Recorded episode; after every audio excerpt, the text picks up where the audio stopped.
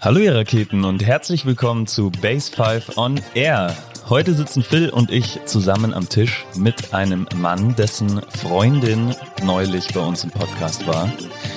Mittlerweile ist es seine Frau. Herzlich willkommen, Stefan. Schön, dass du da bist. Servus Jungs, vielen, vielen Dank für die Einladung. Hey Stefan, schön, dass du da bist. Hey, du weißt, wie es bei uns los, losgeht. Wir starten direkt rein. Wie voll ist deine Energierakete jetzt in diesem Moment? Heute würde ich sagen 75 Prozent. Solide. David, bei dir? Bei mir ist eine 9. Klassischer David. Ich bin auch bei einer 7 bis 8, 7,5 sowas. Aber von 10, oder? Von 10, genau, ja. Von 10. ähm, hast du dir heute schon irgendeinen Energiespender gegönnt? Na, die Eier waren aus in der Früh, deshalb nur zwei Honigbrote. Zwei Honigbrote, Energie genug. Ja, muss für heute reichen. Sehr schön. Phil, du? Hast du dir einen Energiespender gegönnt? Schaffst du es vielleicht auch noch auf eine 9 heute? Auf eine neuen heute noch. Ich glaube, ich freue mich richtig auf den Podcast. Stefan, wir haben uns Ewigkeiten nicht gesehen. Wir haben uns immer vorgenommen, dass wir uns sehen.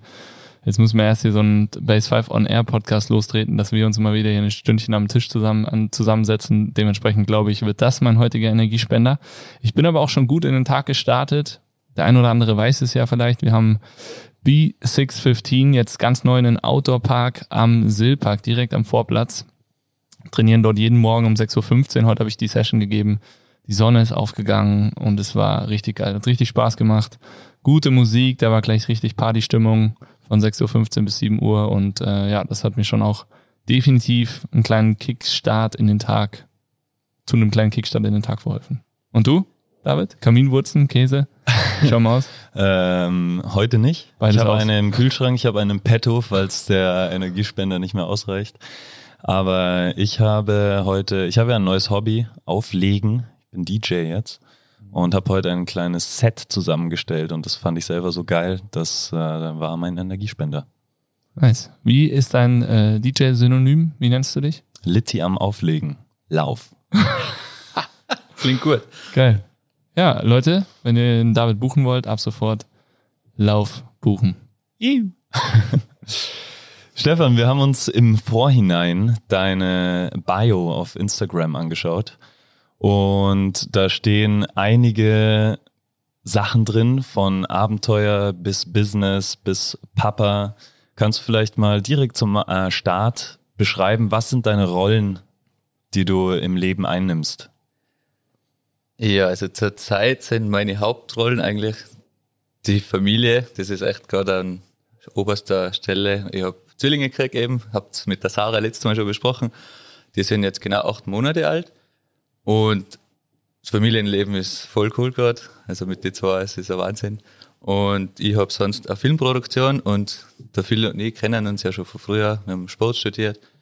Und ich war so Semi-Pro-Skifahrer und das haben wir irgendwann mal zum Beruf gemacht, weil wir Skifilme produziert haben, der Gumpenberger Andreas und ich. Und da haben wir vor fünf Jahren mittlerweile die Firma Landscape dann gegründet und machen jetzt hauptberuflich unser Abenteuerleben zum Beruf. Das sind deine Rollen, die du momentan einnimmst. Eine Rolle hätte ich da jetzt gerne noch gehört, und zwar die Ich-Rolle. Wo ist der Stefan Ager in dem ähm, aktuellen Moment, in der aktuellen Zeit? Wie viel Zeit hast du für dich selbst? Ja, das ist eh gerade sehr spannendes Thema zu Hause immer. Also die Sarah und ich sind ja beide selbstständig. Da muss man schon echt ein bisschen kämpfen, dass man mal Zeit für sich selber hat, weil ein Tag alleine mit den Zwillingen, da kommt hinten dran nicht mehr viel. Aber ich probiere es immer, wenn ich eine Stunde am Tag laufen gehe, ist auch schon cool. Ja. Aber die Sarah macht das gerade noch weniger und wir probieren echt uns ein bisschen zu zwingen, so ein bisschen Me-Time freizuschaufeln.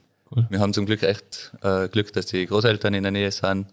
Und heute Abend, äh, heute am Nachmittag kommen meine Großeltern wieder. Also dann hat man ein bisschen Zeit für sich. Sehr schön. Wir haben bei euch auf der Website von Landscape gesehen, da steht ein Slogan, wir sind jede freie Minute am Berg. Wie viele freie Minuten für einen Berg hast du momentan so auf die Woche oder auf den Monat gesehen? Ja, den Satz, der ist entstanden, bevor wir Familie gegründet haben. Ich hab fast gedacht. da war es ja echt nur halbwegs so. Und mittlerweile, also der Winter war ja, glaube ich, für euch ziemlich gut, oder? Es war wahrscheinlich viel auf die Bretter oder viel, du vielleicht auch nicht so ganz. Äh, überragend war der. Ja. Ich habe es nur gehört, dass der Schnee ziemlich gut war. Aber heuer war ich, glaube ich kann die Skitage an einer Hand abzählen. Ne? Fünf Tage auf dem Schnee, was sonst so mein Hauptsport ist, beruflich wie Freizeit. Also die freie Minute verbringe ich aber zurzeit sehr, sehr gern auch daheim mit den Mädels. Sehr schön, das ist schön zu hören. Ähm, ja, Winter war Bombe. Für mich auch nur, weil ich mit der Kleinen richtig gut Skifahren gehen konnte. Die ist ja jetzt schon soweit. Wir haben den, den Winter genutzt, um richtig Gas zu geben, die leeren Pisten, um äh, ja schon die ersten Schwünge zu üben und zu fahren. Deswegen war ich viel am Berg, aber auch selber zweimal oder so. Krass. David, du bist eskaliert, oder? Letzten Winter. Maßlos, maßlos eskaliert. Tatsächlich jede freie Minute am Berg verbracht. Wann ist bei euch soweit, Stefan? Wann können die Kids, wann kannst du die mitnehmen? Ja, bei mir war es über zwei. Das Ach. heißt, in der Winter vielleicht noch nicht, aber nächsten Winter auf jeden Fall. Es sind Dezemberkinder. Ja, Ende, ja. Also nächstes Jahr klappt es bestimmt. Ja. Und es sind ja Twins, also braucht man Twin-Tipps gleich. Yo. Sehr geil, stimmt. nice ähm, also du hast ja jetzt deine Rollen beschrieben, einmal diese ähm, so Business-Rolle und Action-Rolle irgendwie so ineinander greifen. Was war denn so dein größtes Abenteuer oder dein, ja, was war dein größtes Abenteuer als Rolle Action, Stefan? Also nur mein Action-Dasein, da war glaube ich das coolste Projekt schon das Zeppelin-Skiing. Das haben wir 2019 umgesetzt, aber schon zwei Jahre früher geplant. Das hat sich über Jahre aufgebaut. Davor haben wir Balloonskiing gemacht und äh, Andreas und ich eben sind beide kommen aus dem Sport, haben dann die Filmproduktion gegründet und waren immer auf der Suche, um irgendwas zu machen, was noch keiner gemacht hat in der Branche. So, wir waren immer gut dabei bei der Elite, aber halt nie die top gestörten Freerider. Also die bei Contests sich overhauen und da auf dem Podium landen, da hat es mir eher dann zerrissen. Das heißt, wir haben was anderes gesucht, wie man sich ein bisschen einen Namen machen kann und haben einfach außergewöhnliche Projekte gesucht, die zuerst jeder meint, funktioniert nicht, ist sinnlos, wird auf jeden Fall nicht klappen. Und dann war das eben mit dem Balloonskiing. Das ist schon ziemlich gut abgegangen. Und dann haben wir das mit dem Zeppelin die Idee auf den Tisch gebracht, wo auch jeder gesagt hat, keine Chance, wie soll das funktionieren? Und dann haben wir so ein bisschen, ich glaube, jetzt kann ich sagen, so Red Bull und die Zeppelin-Reederei gegeneinander ausgespielt und haben jeweils gesagt, die anderen haben zugesagt. Und so ist das Projekt dann entstanden. Kannst du das ein bisschen genauer beschreiben? Also was heißt Zeppelin-Projekt? Äh, was macht man da? Ja genau, wir haben, also Heliskiing kennt ihr ja vielleicht. Und wir haben in Friedrichshafen nur so mal den Zeppelin rumschwirren sehen. Also ist echt nur ein Zeppelin, wie es ihn früher gegeben hat. Der ist 120 Meter lang und hat eine Kabine unten dran und ist handelbar ein bisschen wie ein Hubschrauber. Und da haben wir gedacht, wie geil wäre es mit dem in die Berge zu fliegen, sich da abseilen oder absetzen lassen und ein bisschen auf Heliskiing à la 1800 machen. genau, und das haben wir dann, haben wir da ein Projekt draus gemacht und haben probiert, die zu überzeugen und die waren dann so Feuer und Flamme, weil die einen neuen Geschäftsführer gekriegt haben und der geht Skitouren in der Freizeit. Okay, echt. Und das war dann für sie die geilste PR-Aktion ever und für uns war es eigentlich auch ziemlich geil, weil es ist voll abgegangen. Und dann haben wir uns da in Vorarlberg auf einen Berg absetzen lassen, 50 Meter Seile. Der Zeppelin war komplett weiß, ungebrandet, also es war Bild. Das war für uns und glaube ich für den Rest der Welt ist ziemlich cool. Um die Ecken käme alles. Ja, das ja, wird euch natürlich auf jeden Fall in die Shownotes reinballern, auch das Video dazu. Mega, aber du sagst, lässt sich so ein Zeppelin tatsächlich steuern wie ein Heli? Also konntet ihr sagen, an welchem Berg ihr rausgelassen werden wollt? Ja, also es ist echt, die ganzen Piloten sind davor meistens Heli-Piloten gewesen. Okay. Und es fliegt da bis zu 120 km/h. Also ein bisschen viel träger halt als ein Heli, aber man kann es handeln. Ja. Ein bisschen windanfälliger natürlich, aber das Problem war maximal 2000 Höhenmeter, deshalb auch so ein niedriger Berg. Aber ja war ziemlich cool. Ja, die Bilder, die man davon kennt, sind tatsächlich atemberaubend. Also wie du sagst, dieser weiße Ball, äh, Zeppelin in dem Fall, der da über den Bergwipfeln schwebt. Krasses Bild. Ähm, Gab es auch ein Abenteuer, wo du sagst, das war ein kompletter Flop, dass du dir das vorgestellt hast als ultimatives Abenteuer und das ist dann aber komplett in die Hose gegangen? Ja, komplett gefloppt jetzt nicht. Man probiert ja immer dann doch was Positives rausholen. Also wir waren in Pakistan mal, 2016. na, 2018, ja, und da wollten wir eine Erstbefahrung von einem 6000er machen. Und das hat halt absolut nicht geklappt. Das war viel zu gefährlich, viel zu viel Schnee. Und dann haben wir aber einen super coolen Plan B gehabt und waren sowieso vor Ort eigentlich auch für ein Sozialprojekt, haben da Einheimischen das Skifahren beibracht auf 4000 Meter, Jungs wie Mädels, also das war voll cool. Das heißt, das ist absolut nicht nach Plan verlaufen, deshalb würde ich es eh gar nicht Flop nennen, aber es war trotzdem nicht wie geplant, aber war cooler Output eigentlich trotzdem. Also ein anderes Abenteuer statt dem eigentlich geplanten. Genau, ja. Es ist eigentlich eh bei uns öfter, dass es ganz anders läuft wie geplant. Und zum Glück war es jetzt noch nie so ein Riesenflop, dass finanziell oder irgendwas in welcher Richtung voll schlecht gewesen wäre. Und diese Abenteuer, die du machst, organisierst du die alle mit deiner Firma? Anfangs haben wir sie eigentlich alle nur zur Gaudi gemacht. Also wir wären auch freiwillig auf eine Expedition nach Pakistan gefahren. Was hat sich irgendwann echt mit der Firma super verbinden lassen, dass man da ein Doku draus macht. Jetzt seit vier Jahren arbeiten wir jedes Jahr mit Servus TV zusammen, machen da Bergwelten-Folge. Und da ist halt noch ein bisschen cool, aber man kann es halt viel besser planen, man kann sich das Team zusammenstellen, das optimal dazu passt und lässt sich super verbinden eigentlich. Mega spannend. Gibt es noch mehr Projekte? Oder habt ihr sowas wie das, das Skifahren in Pakistan oder das, das Skilehrern dann ja auch in Pakistan? Habt ihr das nochmal gemacht? Ja, das haben wir, also schon, das ja. Sozialprojekt haben wir jedes Jahr fortgeführt. Ich war sogar mit der Sarah schon mal in ah, Pakistan. Ah, cool. 2019, ja. Und jeden Winter fährt entweder einer von uns, vom Andreas und von mir oder sonst irgendein Kollege drüber, ist Skilehrer für 10 bis 14 Tage. Mega. Und das Projekt läuft weiter, außer letztes Jahr wegen Corona ist es nicht gegangen, aber hoffentlich kommenden Winter schon wieder. Cool. Und Equipment haben die dort? Das haben wir auch da gesammelt. Da haben wir 40 Ball Ski, Stöcke, Schuhe von überall her zusammengesammelt und mit Air Cargo nach Islamabad geschickt und die haben das dann nach Shimshal, das ist ganz im Nordosten, mit den Autos verfrachtet. Also echt ziemlich cool. Sau spannend. Mega gut. So, das, äh, die Rolle des Papas, wir haben vorhin schon drüber gesprochen. Ähm, was war so dein schönstes Erlebnis, seitdem die Zwillinge auf der Welt sind, seitdem du Papa bist?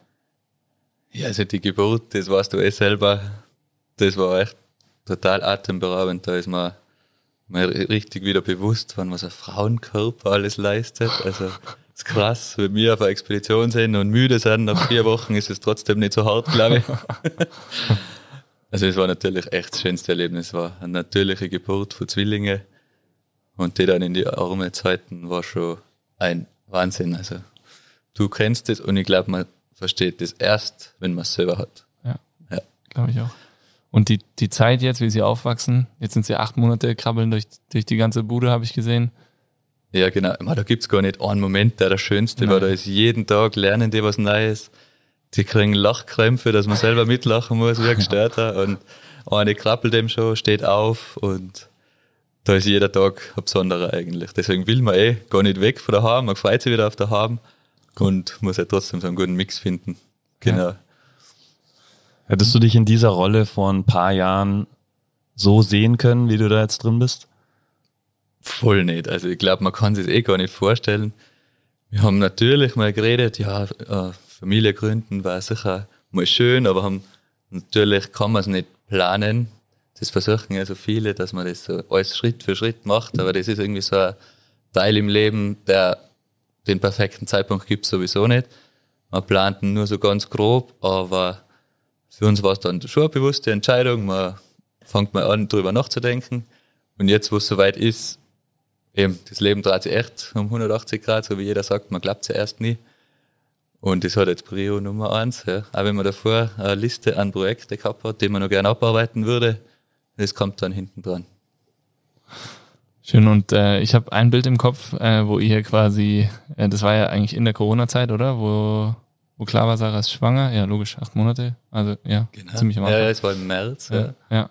Ähm, da seid ihr mit äh, Reels und TikToks äh, ganz schön eskaliert. Ähm, ein spannendes Bild. Äh, wir sind schwanger, du super happy mit Zwillingen und dann du über der Schüssel. Ähm, grandioses Bild werde ich auch nie vergessen. Wie war das äh, Erlebnis, als du erfahren hast, dass es erstens, dass Sarah schwanger ist und dann, dass es Zwillinge werden? Wie war das für dich? Ja, als sie die Nachricht, also mit mir gesprochen hat, dass sie schwanger ist, das war das erste und das einzige Mal, dass sie mir Kaffee ans Bett gebracht hat. Also habe ich gewusst, das ist irgendwas im Busch. Das ist auch seitdem nie wieder passiert. Sarah, hast du gehört? Ja, Es wird mal wieder Zeit. genau. Na, und das, ja, das war sowieso cool. Da freut man sich wie ein Schnitzel. Und dann waren wir halt natürlich beim Frauenarzt und eine erste Untersuchung.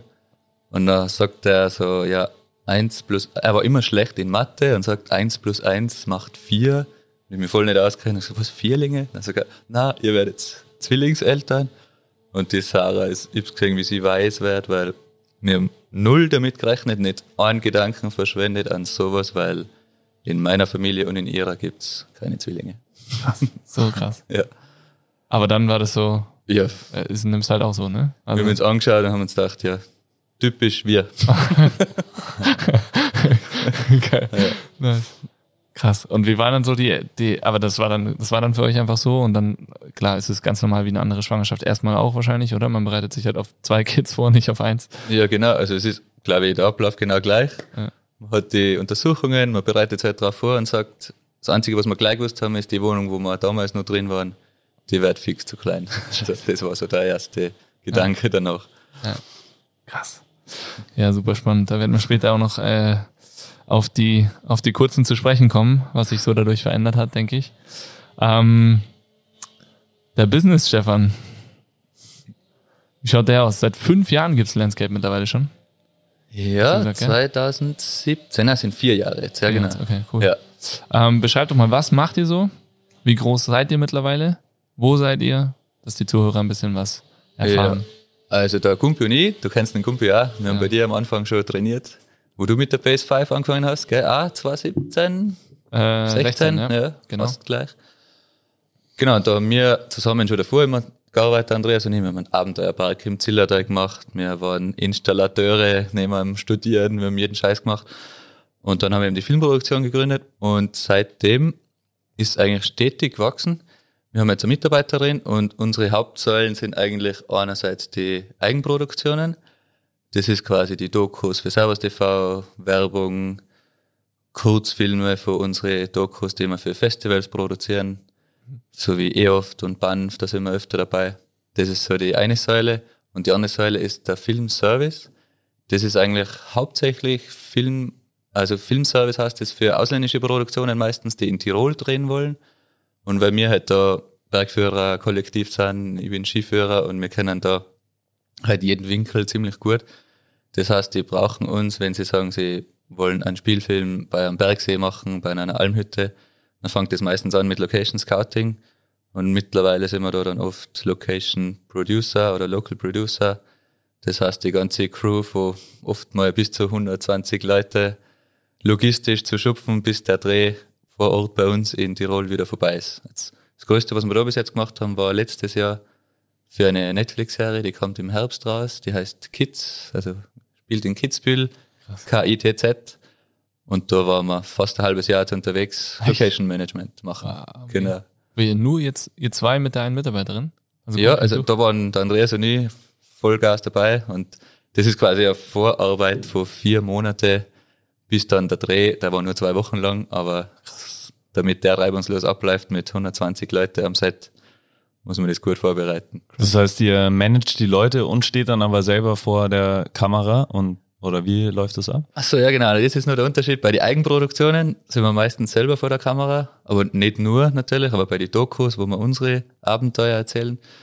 Bei den Filmservice-Geschichten sind es meistens komplett andere Produktionen. Das ist irgendeine Autowerbung, ein Spielfilm, ein Fernsehfilm, ein Featurefilm oder eine Serie, da machen wir nur im Hintergrund Filmservice. Das heißt, du bist sowohl Darsteller als auch Kreativkopf. So kann man's, ja, so kann man schon zusammenfassen. Also bei den eigenen Sachen sind wir voll gerne immer kreativ und Storyteller. Und bei den anderen Sachen, da unterstützen wir halt meistens im Vorhinein die Regie, wenn die sagen, die stellen sich oft irgendwas vor in der Geschichte, in Kitzbühel zum Beispiel.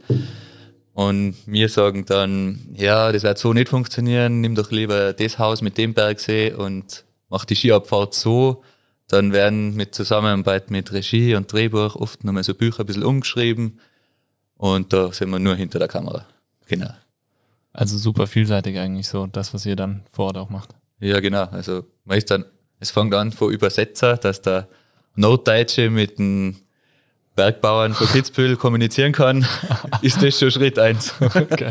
genau, bis, bis hin zu, dass die, die Kameratrucks da fünf LKWs einen Parkplatz haben und nicht zu weit vom Set weg. Genau. Krass. Bist du aktuell auch selber noch Athlet? Also Ja. als äh, jetzt kann man das so als Job, passt das zu dir noch, passt das noch dazu? Ja, eigentlich schon. Also jetzt gerade ein bisschen verletzt am Knie, kam gerade vom Arzt. Aber sonst Atomic und VD sind so meine Hauptsponsoren. Da bin ich viel für so Fotoshootings und Videodrehs unterwegs. Das mache ich so nebenbei noch. Und Athlet sind wir halt dann so mit Gänsefüßchen bei unseren eigenen Produktionen.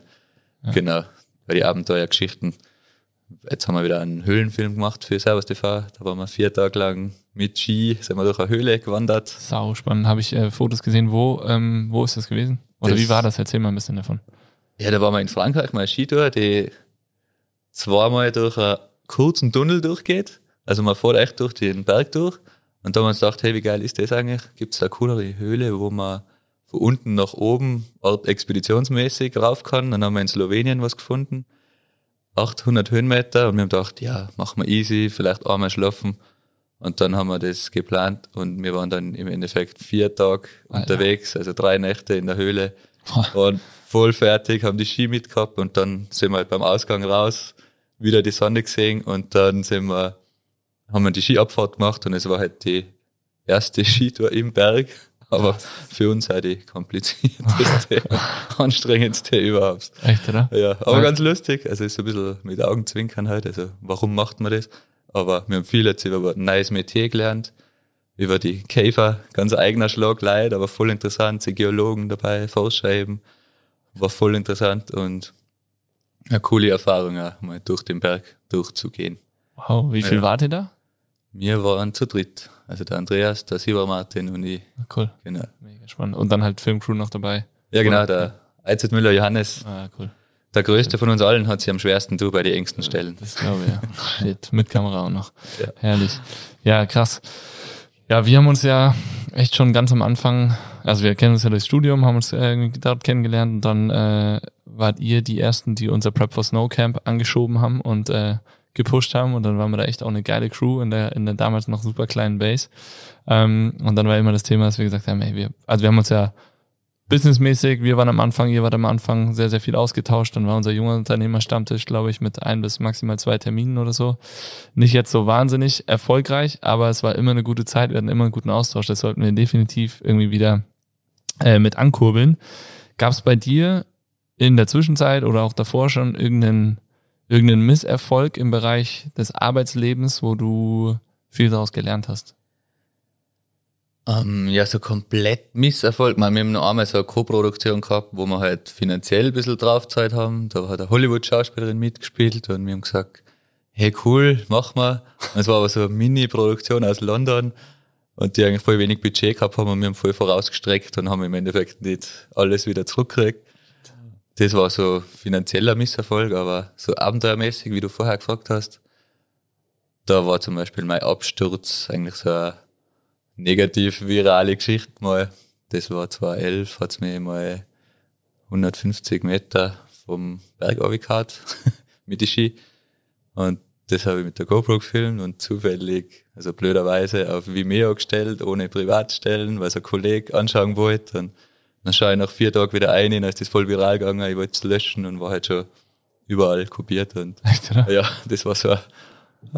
Anfangs hat's mich voll aufgeregt vor die negative Erfahrung und irgendwie musste irgendwann dann mal egal sein. Und das hat mir aber dann ein bisschen angespornt, dass ich irgendwas mache, dass wenn man meinen Namen mal wieder bei Google eingibt, was anders zuerst kommt und das ist jetzt Zeppelin. Ja, mega. Geil. Ja. Das war 2011 war das. Ja, ist echt Ich habe das her. Video auf jeden Fall im Kopf. Ich wusste jetzt, bis jetzt hätte ich jetzt nicht gesagt, dass äh, du das warst. Hätte ich, habe ich jetzt nicht gewusst. Krass. Ja, Ah, super. Schau's da nicht an, ich hab's erst einmal gesehen. Echt jetzt? ja.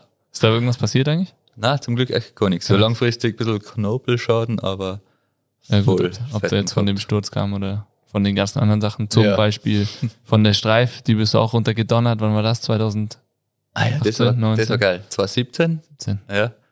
Ja, das war mega. Da, ich bin ja früher Rennen gefahren und hab, mir, hab dann einen staatlichen neben der Uni gemacht, weil wenn man Sport studiert, kann man quer mit Sondervermerk beim staatlichen einsteigen, da spart man sich voll viel. Ja. Und mein Papa hat ja Skischule gehabt, immer gesagt, ja, mach das.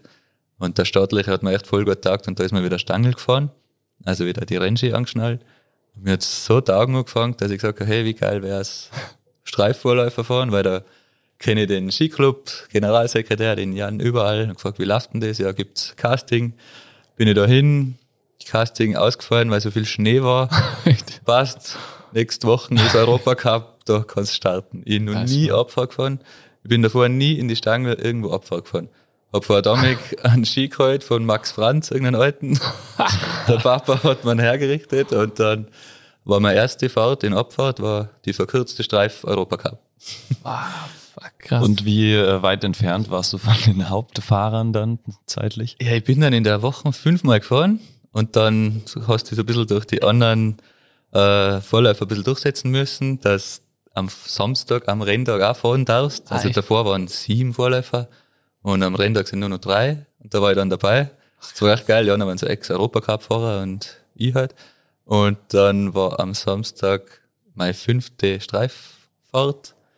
Genau, und das war mega geil. Da waren im Ziel 40.000 Leute, Traumwetter und ich war neun Sekunden hinten. ich habe schon gescheit trainiert davor, aber so das Flachstückel und so, da habe ich die Ellbogen auf die Knie und nicht vor die Knie, so quasi zum Krafttanken für die Hausbergkante. krass. krass. Ja. Aber eine mega Erfahrung, oder? Krie- Ver vergisst man auch nicht. Nein, das war echt mega geil. Ich Jedes habe mich gefragt, ob ich wieder will, aber haben mir gedacht, nein, einmal abkackelt. Ja. Fertig, aber es war mega geil. Ja. Wie lange wie lang hast du dich da vorbereitet? Ja, eben. Also ich habe den Ski nicht lang davor gekriegt. Ich bin halt bei mir daheim in Hopfgarten in der Früh zwei, dreimal vom Gipfel ins Tal geschossen. Und in die Stange wollte ich trainieren, ist sie nie ausgegangen. Also es war dann ein bisschen Freestyle, aber hat funktioniert. Wie immer, einfach ein bisschen anders. Ja. Du, erzähl, du erzählst es irgendwie mit so einer Ruhe und Gelassenheit, auch, also jetzt dieses Erlebnis, dein Sturz aus 150 Metern, ein Zeppelin-Ding, ist es so, dass äh, bei so vielen, so viel Action, die du irgendwie hast, gehen da manche Sachen, die eigentlich outstanding wären, unter?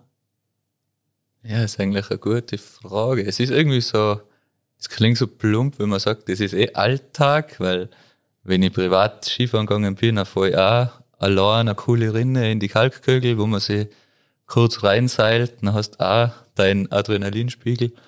Aber wenn man so immer gern macht, dann ist das eh so normal, weil Black sagt vom Zeppelin, man seilt sich ab, abseilen kann gleich mal jemand, dann klingst du aus und dann gehst Skifahren. Also es ist ja quasi für sich betrachtet gar nichts Besonderes, nur so die Gesamtidee und das Gesamtbild ist halt geil.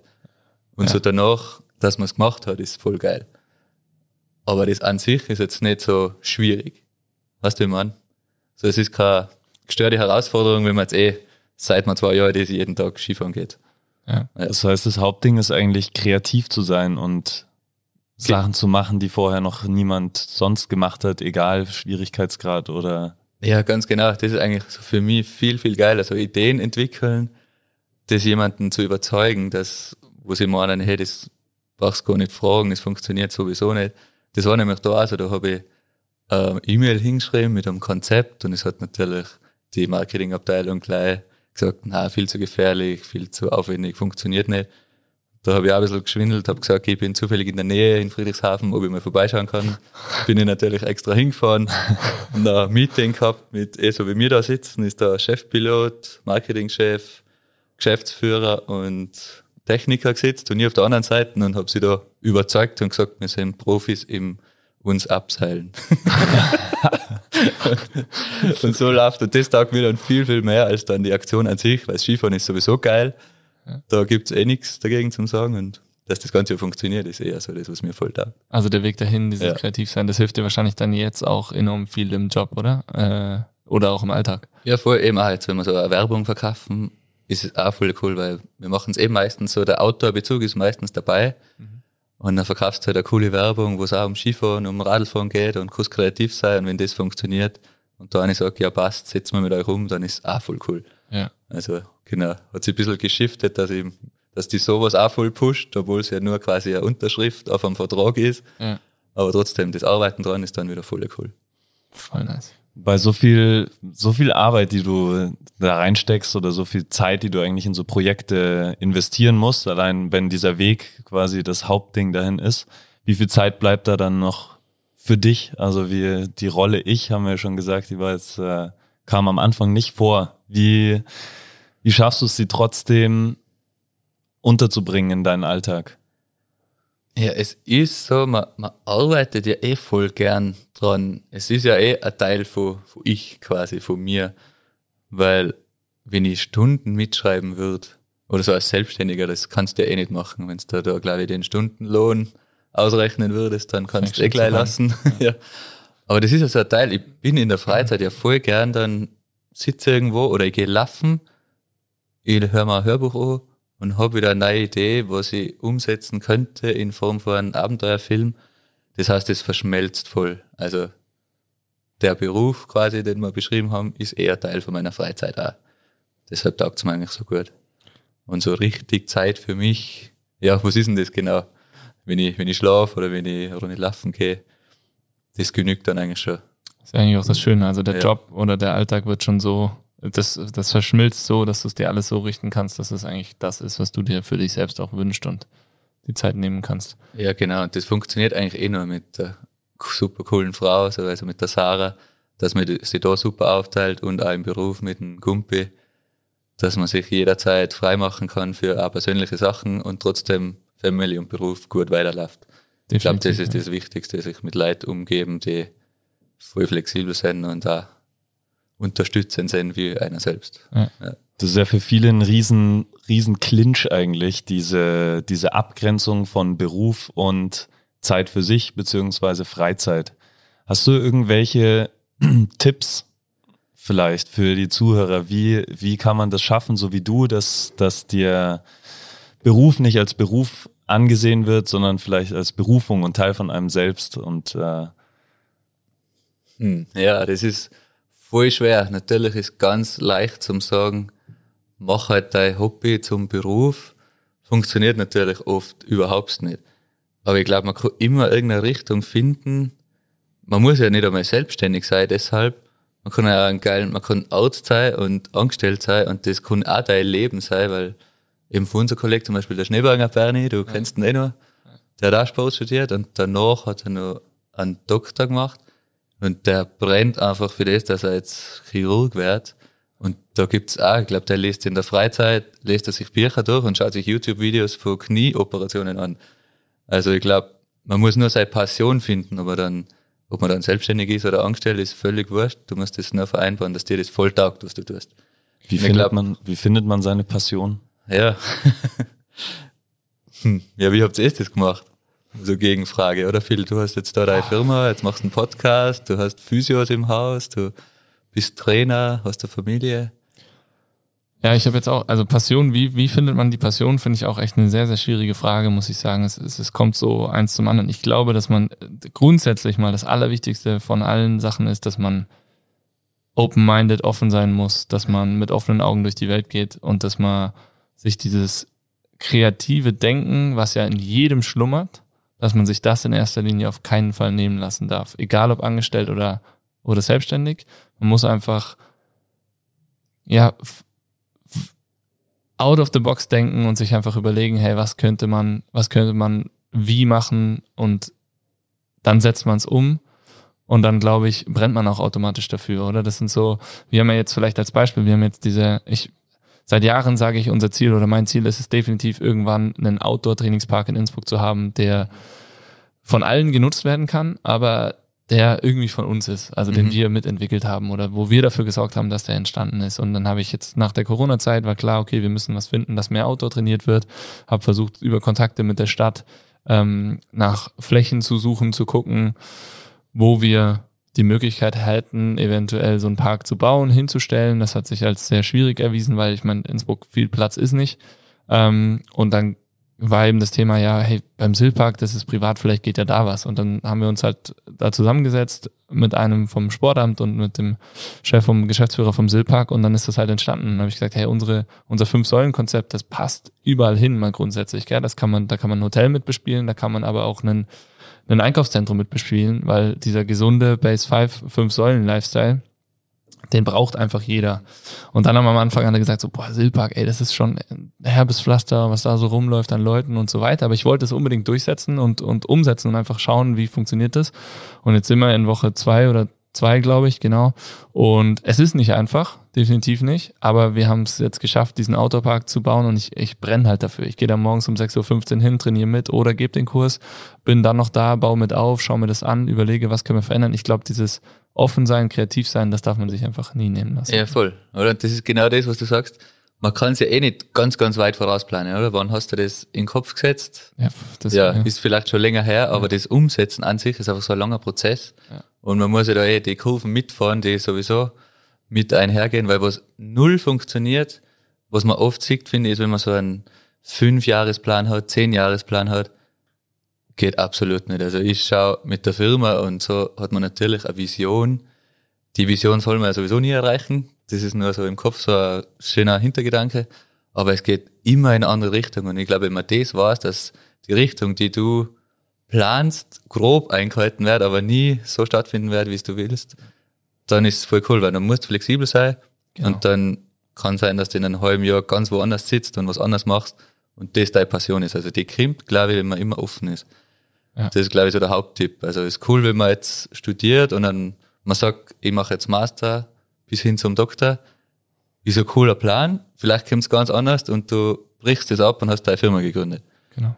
Also ich glaube, das ist das Wichtigste. Voll flexibel sein, immer offen, offene Augen, offene Ohren und viel mit Leuten sich abgeben. Ja. Weil das ist das Wichtigste. Ohne, weil, ja, man, man verkauft im Endeffekt, wurscht, was man macht, immer was an Personen auch wenn es jetzt was Digitales ist. Im Endeffekt ist eine Person dahinter. Das heißt, es geht immer nur um Emotionen eigentlich. Deshalb musst du die mit Leid abgeben, damit du deinen Weg findest, finde ich. Emotionen finde ich ein ganz, ja. ganz äh, wertvolles Stichpunkt. Ich glaube, genau das ist es. Und dass man vor allem auch immer, ja, immer hinter dem stehen muss, was man, was man tut oder hinter dem stehen kann, was man tut. In welcher Form auch immer. Ob das jetzt ein Produkt ist, für das du ein Werbes, Werbevideo drehst, du musst vielleicht nicht so hundertprozentig hinter dem Produkt stehen, aber hinter dem Produkt, was du dann ablieferst, ja, genau. dahinter musst du stehen. Genau. Und das finde ich eigentlich super spannend. Sehr vielen Dank für diese Beschreibung. Also offen bleiben, offen bleiben, Leute. Gibt es trotz all dieser dieses ähm, dieser Flexibilität Routinen, die du in deinem Alltag hast, die dir auch den Kopf vielleicht frei halten? Ja, die habe ich bis vor acht Monaten schon noch gehabt. so quasi echt halt, es war bei mir schon der Sport eigentlich, so die Routinen, die, die cool waren, dass ich dreimal die Woche mindestens irgendwo auf den Berg gehe mit meinem Paragleiter, Hike and Fly, wieder runterfliege, vor dem Büro oder nach dem Büro oder im Winter eine kleine Skitour. Die Routinen sind gerade ein bisschen untergegangen, das Sportliche und das hoffe ich kommt jetzt wieder, glaube ich kommt auf jeden Fall wieder. Jetzt habe ich wieder umgeschiftet auf Zwillingswagen durch Hötting schieben, aber ist auch voll schön. Da wird man auch jeden Tag angesprochen und, und quatscht mit irgendwelchen Leuten. Aber ja, die Routinen sind, ich finde, es ist cool, aber ich habe oft Routinen, die ich immer anfange und höchstens ein paar Monate lang durchziehe, aber ich finde es irgendwie okay, weil dann habe ich irgendwas Neues wieder, was mich flasht und was mir Spaß macht. Genau, ich glaube, man muss äh, ja die Routinen auch suchen und auch verändern. Ne? Also ich finde auch Routinen sollten nicht in Stein gemeißelt sein bis ans Ende seines Lebens, weil sonst ist ja auch irgendwie langweilig. Genau. Und dann ist auch wieder das Thema offen sein, wird halt schwierig, wenn du jeden Tag exakt das Gleiche machst. Genau, oder man sagt ja, eine Routine ist erst eingeschleift, wenn man es einen Monat lang jeden Tag macht.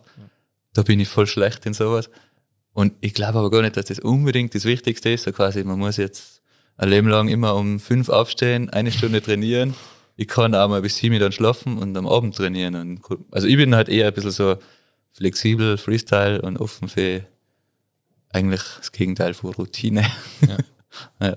Spontanität. Ja, genau. Sorgt für Kreativität. Ja. Also ich bin ja momentan voll im 5 AM äh, Fieber nach wie vor, war ich ja, ja glaube ich, als wir Sarah, ja, war ich definitiv damals auch schon.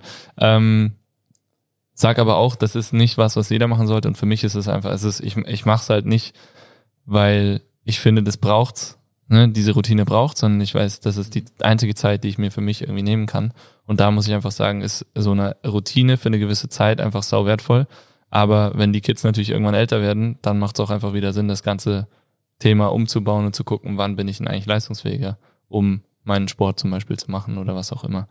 Und das finde ich eigentlich ähm, sehr, sehr spannend. Aber ähm, du hast vorhin kurz gesagt, beim Laufen, das versuchst du momentan schon immer mal wieder einzubauen für dich selbst? Jawohl, also so zwei, dreimal die Woche. Mit Routine meine ich eh, grob ist es ja dann eher Routine, nur es ist nicht die gewisse Uhrzeit. Dreimal die Woche oder so. Mhm. Aber ich schaue, dass ich dann schon zwei, dreimal die Woche rauskomme. Nur quasi das Flexible ist, die Uhrzeit ist mir egal, ob ich da mit Ja. Stirnlampe am Genau. Abend laufe oder eben einmal früh aufstehe. Ja. Genau. Aber hast schon recht, so grob ist es dann eigentlich auch Routine, nur weil es nicht die gleiche Zeit ist, Ja. jeden Tag.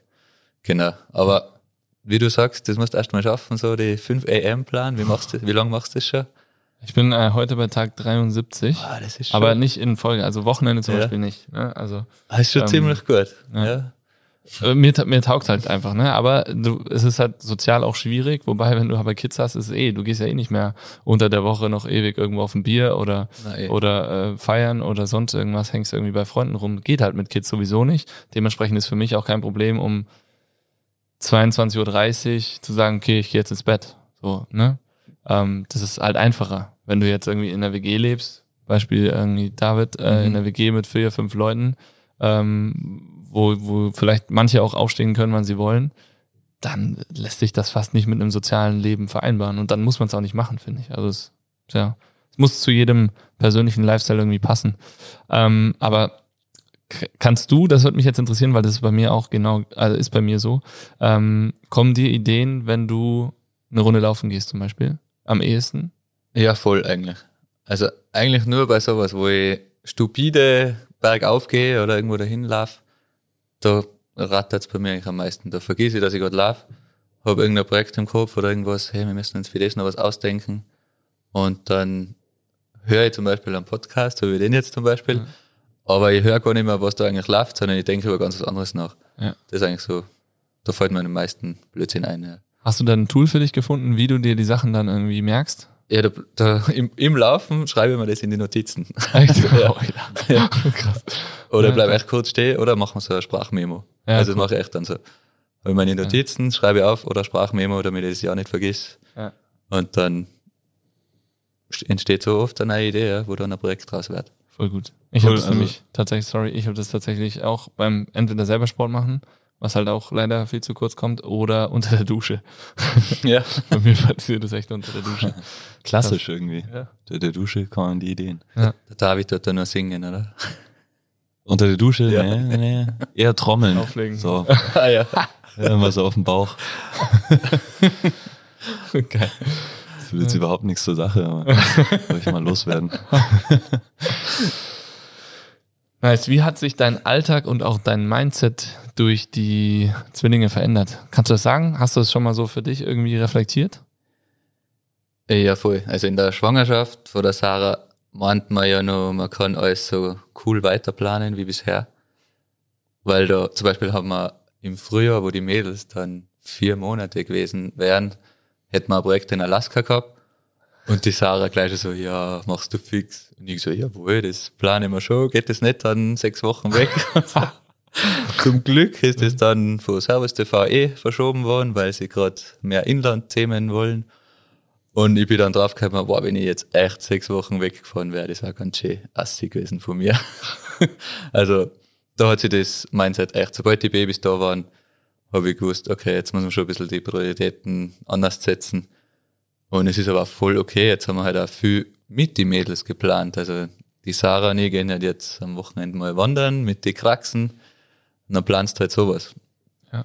Und beruflich schaue ich jetzt echt nur noch, dass das was Sinnvolles ist und nicht nur eine eine Gaudi-Expedition nach Pakistan. Sowas mache ich halt jetzt nimmer. Nur wenn es halt echt jetzt ein cooles Projekt ist, wo wir einen Film drüber machen, dann ist nur okay, dann kann ich das Sarah nur als Arbeit verkaufen. Wie ist, wie ist Thema Risiko jetzt, wo du deine Kinder hast? Ja, das ist mir echt einmal aufgefallen, da waren wir am Guffert, dem Starnberg filmen. Die Sarah war hochschwanger und dann sind wir für eine Szene einfach so vom Grad ein bisschen weit weggestiegen, haben halt normale Schuhe gehabt und es war so eine kurze Kletterstelle. Und da habe ich gesagt, hey, das mache jetzt gerade nicht, da geht's 200 Meter runter, brauchen wir das jetzt schon? Und dann haben wir es nicht gemacht und es war völlig wurscht, dass wir es nicht gemacht haben. Und früher war ich, da hätte ich gesagt, ja, sicher, kein Stress. Da klettern wir jetzt schnell auf, ist cool für den Film. Und da habe ich zum ersten Mal gesagt, na, braucht man eigentlich nicht, das ist so der Grad auch voll schön. Da habe ich so zum ersten Mal gemerkt, hey, ich habe jetzt echt ein bisschen zurückgeschraubt, oder wenn man so blöd sagt. Hast du da auch Ja. wirklich dann, also hast du da an deine Kinder dann gedacht oder war das Ja, also das klingt echt auch so plump, aber ja, dann hat man ein bisschen nachdenken, stell dir vor, jetzt passiert was und dann ist die Sache allein mit den zwei, das war nicht so cool. Ja. Ja, also ich passe schon mehr auf. Aber auch seit dem Absturz und so, das sind ja ein paar so prägende Momente gewesen, wo ich mir selber gesagt habe, ein bisschen mehr aufpassen war schon gerecht. Und jetzt, jetzt, dass man Familienvater ist, hat man schon, glaube ich, tief in sich drin, dass man jetzt schon ein bisschen mehr Verantwortung hat. Ich finde das spannend. Wir hatten, ähm, der Alexander Kilde ist ja bei uns und macht, äh, hat seine Reha hier bei uns gemacht und kommt jetzt auch wieder zurück. Und der war ja auch schon mal bei uns im Podcast. Da hatten wir, ich hatte auch mit ihm so ein paar Gespräche, ähm, ob so ein, ob er glaubt, ob so ein Thema bei Abfahrern zum Beispiel irgendwie mitschwingt, oder? Und dann war Jans Rüth hat äh, ja ein kleines, ein kleines Kind und seitdem, seitdem das Kind irgendwie auf der Welt ist, liefert er auch nicht mehr so ab. Und da sagt er, ich, also ich bin mir sicher, dass das irgendwo mitfährt. So, Ja, du bist nicht mehr alleine. Du Ich bist glaube auch. Das sind so die letzten 5% im Ja, Kopf, wo man früher sagt, früher gesagt hat, scheiß drauf, da gebe ich jetzt noch voll Risiko. Ja. Wo jetzt vielleicht so, ey, das Unterbewusstsein sagt, na, muss gar nicht sein, ist ja trotzdem cool. Ist halt bei, wenn es auf Zeit geht, ein bisschen blöder. ist blöd, ja. genau, bei so Projekten wie bei uns kann man das ja ein bisschen besser kaschieren. Ja. Dann macht man halt die Story spannender und besser Ja. und macht sportlich ein bisschen weniger Risiko. Das heißt, es fehlt dir dadurch nicht der Adrenalinkick oder die Action, die du vielleicht sonst gehabt hättest? Naja, fehlen. Na, vielleicht vermisst man es schon mal, aber man braucht es nicht mehr. Ja. Also nicht, dass es fehlt. Ich weiß, es war früher da, aber ich kann mir auch selber sagen, ich muss nichts mehr aufholen. Jetzt sind wir über 30, ich bin 33, man muss nicht mehr so krass unterwegs sein wie mit Anfang 20, finde ich. Und ich finde es voll okay. Man entwickelt sich ein bisschen weiter. Würdest du dem Pre-Zwillings-Stefan Ager auch diesen Tipp geben, du musst nicht immer voll Risiko gehen oder würdest du ihn trotzdem noch machen lassen? Ich glaube, ich darf einem sagen, das hat schon so gepasst, weil es ist meine ja mit über 30, jetzt muss ich es machen. Und jetzt, glaube ich, wäre es fataler, wenn ich es mache. Allein, wenn man seinen Körper anschaut, jetzt habe ich nicht so ein Training gehabt. Dann gehe ich mal in eine Höhle für einen Filmdreh letzte Woche und habe einen Meniskus kaputt. Ah, da ist das passiert. Ja, das wäre früher, glaube ich, nicht passiert, wenn man so besser im Training ist. Ja. Deshalb glaube ich, ist es schon gut, das dem früheren Ager zum sagen, gib Gas, solange es geht. Junge, mach. Mach einfach. genau. Geil, das finde ich gut. Vielleicht auch ein guter Schutz vor einer Midlife-Crisis. Ja, glaube auch. Also es ist immer gut, wenn man Viel erlebt hat. Ja, wenn man zu dem Zeitpunkt, wo man kann, alles macht, was geht, dann ist man nie wehmütig und muss zurückschauen, "Ma, hätte Hätte ich ich." doch was anderes gemacht oder da mehr Gas geben. Finde ich. ich hoffe, ich hoffe, das ist okay, aber ich glaube, das ist sicher so, ja. Ja, ich finde es gut. Sehr Also, schön. liebe Kinder, geht Risiko ein. macht alles, macht alles, solange es noch geht. Sehr schön. Ähm, hat sich so im Bereich Arbeitsleben, Arbeitsalltag, dein Tun und Handeln ähm, durch die zwei kurzen irgendwie verändert? Also gerade so im Bereich, ist dir Sicherheit wichtiger geworden, mehr Struktur im Arbeitsalltag oder mehr Fokus, wenn du im Büro bist oder zeitlich irgendwie, wo du sagst, so jetzt reicht's oder nur bis dahin? Ja, voll witzig. Gell? Letzte Woche war ich vier Tage auf einem Filmdreh, so ein Werbedreh mit einer Londoner Crew und es waren ein Kameramann, ein Regisseur und ein Tonmann und alle und ich und alle sind gerade frisch Papa geworden. Also die Themen, die sich da auftauchen, ist halt voll witzig. Oder früher mit den jungen Filmcrews hat man irgendein Blödsinn geredet über Sport und jetzt haben wir uns über Windeln und Cremen ausgetauscht. Hey, welche Creme funktioniert bei euch am besten? Also die, die Themen shiften voll, was ich voll witzig finde eigentlich. Und Finde ich übelst nervig. da kannst Ganze du noch Zeit nicht geht's um mitreden. Windeln, ey. Ist das bei dir auf dem Thema? Also ist das, wenn du Also es fällt, es fällt mir auf. echt? Ja. Ja? Grillabende bei dir, Phil? Geht's um Windeln? Nee, um Windeln jetzt nicht, aber es war bestimmt schon mal Thema. Aber es ist äh, häufig, je nach Publikum, was da ist, Ja, Ja, dass die es um- Babythemen. um Ja. Babys geht. ja Ist klar. ja voll okay, aber ich höre doch gern zu. ist nur auffällig. Okay. Nicht, dass jetzt zwischen euch da was Nee, ja, auftrage. Alles gut. alles weiter. Ich bin vorbereitet. vorbereitet auf alles. Auf alles. Ja, im Bereich äh, Sicherheit so? Gehst du anders an deine Projekte ran?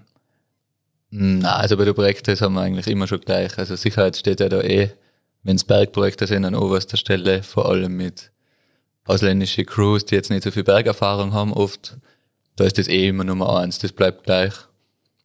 Und wo du gesagt hast, im Büro zum Beispiel und die Mädels zu Hause, schaue ich halt, dass ich vielleicht ein bisschen effizienter arbeite, dass ich in drei Stunden, wo ich im Büro bin, gleich viel schaffe, wie früher vielleicht in doppelt so, doppelt so langer Zeit, sechs Stunden. Ja. Genau.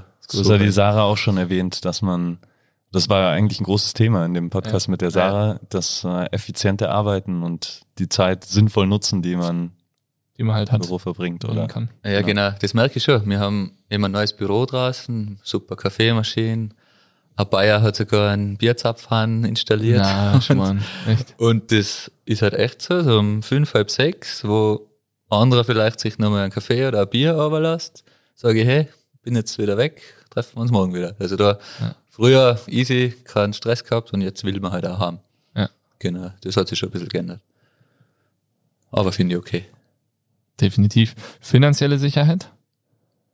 War dir das, ist dir das wichtiger geworden? Ist dir das schon immer wichtig oder ist dir das so, schwimmt das nur so ein bisschen mit? Na, es ist voll das wichtige Thema. Ist bei mir, ich war jetzt nie so der Zahlenmensch, dass ich mir einen Sparplan für meine nächsten zehn Jahre mache. Eher so, dass wenn ich merke, ich kann gut leben und kann mir was ansparen, dann ist voll okay. Und ich finde, wenn das also ein cooler Side-Effekt ist, dass das Geld auch mehr wert und mir die Arbeit trotzdem Spaß macht und ich aber nicht irgendwie einen Stress haben muss, dass ich jetzt, wenn ein halbes Jahr wegen Corona irgendwas ausfallen würde, ich meine Kinder mit der Sarah nicht ernähren könnte. Das war natürlich voll ungut, aber das ist nicht der Fall. Also, ja, wie gesagt, Zahlenmensch bin ich nicht, aber das auf jeden Fall ist wichtig natürlich, dass man einen Sparplan so grob hat. Aber da sind die Sarah nie voll ähnlich und Okay. wir sparen halt, aber haben jetzt nicht irgendwie ein, ein Drittel im Fonds, ein Drittel in Krypto und ein Drittel unter der Matratze. so ein bisschen, Alles unter so dass wir halt genug haben. ja. Sehr schön. Cool. Stefan, hast du noch irgendwas, was du gerne loswerden würdest? Themen, die deiner Meinung nach noch nicht genug besprochen wurden in den Hm. letzten 50 Minuten? Ja, so ein Tipp an mich selbst und an alle, wurscht, was passiert, ob man jetzt Familie gründet oder so. So, eben wie du gesagt hast, die Routine ist ja wichtig. Ja. Und das muss man sich schon beibehalten. Wurscht, was passiert eben bei mir. Ich habe es jetzt gemerkt, so im letzten halben Jahr, die acht Monate, dass ich bisschen unzufrieden war, dass ich nicht mehr ganz so fit war wie davor. Ich habe einmal beim Kollegen so einen Spiro-Test gemacht. Grundlagen, also bei den Ergebnissen dann hat er gesagt, Grundlagenausdauer wie ein Spitzensportler. Aber dann habe ich voll abgekackt und, ob, und hat er gefragt, ob ich in letzter Zeit weniger gemacht habe. gesagt, jo, absolut. Und ich glaube, der Tipp ist an alle und auch an mich selbst. Zeit für sich selber nehmen. Egal wie schwer das ist. Cool. Das ist einfach wichtig, weil dann funktioniert man auch für andere Leute, auch für die Frau, für die Familie, für Freunde. Wenn es da selber gut geht, geht's allen gut. Definitiv. Sehr gut, damit haben wir schon mal Tipp 1 von dem Abschluss, den wir sowieso machen wollten. Genau. Und zwar hast du fünf Tipps Fünf Tipps. für alle abenteuerlustigen Papas da draußen. Oh, das ist jetzt schwer. Nur für die Papas. Die. Ja, also Tipp eins, wie gesagt, für sich selber Zeit schaffen. Tipp zwei, Hilfe annehmen. Sei es Family, sei es Freunde. Bei uns mit Zwillingen noch mal wichtiger. Tipp drei, viel Zeit verbringen mit den Kindern. Ich glaube, es ist eh immer zu wenig oder man meint eh immer, es ist zu wenig, aber man soll sich so viel Zeit nehmen, wie es geht mit den Kindern, weil die wachsen echt schnell. ja. Jetzt haben wir drei, sich, oder? Zeit für die Kinder, Hilfe Ja, annehmen. Genau. Phil, ein Tipp für die, du bist ja auch Papa, gell? Ähm, wie ist bei dir mit Freunden? Ja. Gumpi, da, das wollte ich nämlich eigentlich noch. Ähm, Gumpi und du, ihr wart ja im Studium schon immer ein, ein Herz und eine Seele. Ähm, so nach außen auf jeden Fall. Ich glaube, innen auch. Kennt ihr, ihr kennt euch aber schon länger, gell? Ja, schon lang, seit wir 19 sind oder so. Ja. Ja, man kann echt sagen, mit dem Gumpi war ich schon davor verheiratet, so ungefähr. das war meine, meine erste Ehe. Nein, der Gumpi und ich sind echt wie so zwei alte Waschweiber oft. Und ja, das ist auch sehr wichtig. Man braucht nicht viele Freunde. Mir kommt vor, richtig gute Freunde gibt's ja höchstens eine Handvoll. Und bei denen muss man auch dabei bleiben, dass, also Freundschaften sind schon wichtig, die auch aufrechterhalten. Also das ist vielleicht Tipp 4, die closen Freunde, die man hat, echt als Freunde behalten und auch Zeit für die sich nehmen. Auch wenn es schwer ist, eben mit zwei Kindern, so wie bei dir jetzt auch. Familie, Freunde, schon ein wichtiger Punkt. Tipp 5, offen bleiben, ist das ein, das hatten wir vorher. Ja, das war eigentlich ganz am Anfang, gell? So die, die Passion finden. Ich glaub, Das ist ein wichtiger Punkt, den sowohl für abenteuerlustige Papas als auch für jeden da draußen ganz wichtig ist, oder? Dieses Offenbleiben. Ähm, ich finde auch gerade mit Kids, ne? Also man kriegt das ja schon auch immer mal mit. Irgendwie, da, da ist jemand auch im Freundeskreis, der kriegt irgendwie Kinder und auf einmal ist alles nur noch so ein Tunnel. So, es ist nur noch das Kind oder die Kinder und es ist nur noch die Family und die Freunde werden vergessen und es, man selbst vergisst sich und man schaut aber nicht mehr, was passiert eigentlich rechts und links. Und dann glaube ich, kann einen so eine Zeit wie jetzt diese anderthalb Jahre Corona auch richtig fertig machen und da kommst du auch noch nicht mehr raus. Deswegen glaube ich, so dieses Offensein ist schon auch noch ein sehr, sehr wertvoller Tipp. Ja, voll. Das ist, glaube ich, ein guter letzter Tipp. Echt offen bleiben, aber eben auch gegenüber andere, weil es geht ja nicht nur dir selber so. Auch nicht böse sein, wenn der andere, wenn der jetzt gerade Vater wird und sich mal drei Monate nicht meldet, Ja. nicht zu dem sagen, hey, was ist los mit dir, sondern sagen, hey, verstehe ich weiß, wie es dir geht.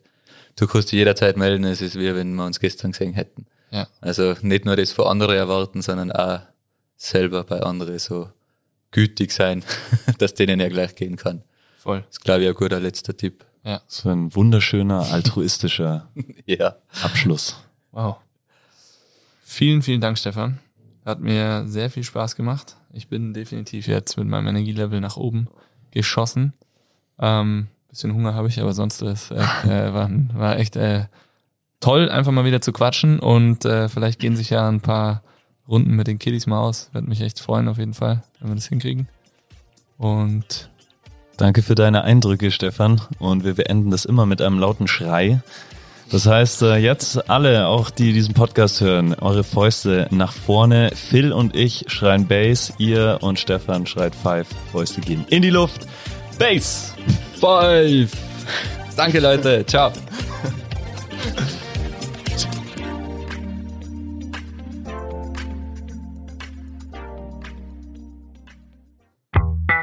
Dieser Podcast wird produziert von Stokesix.com.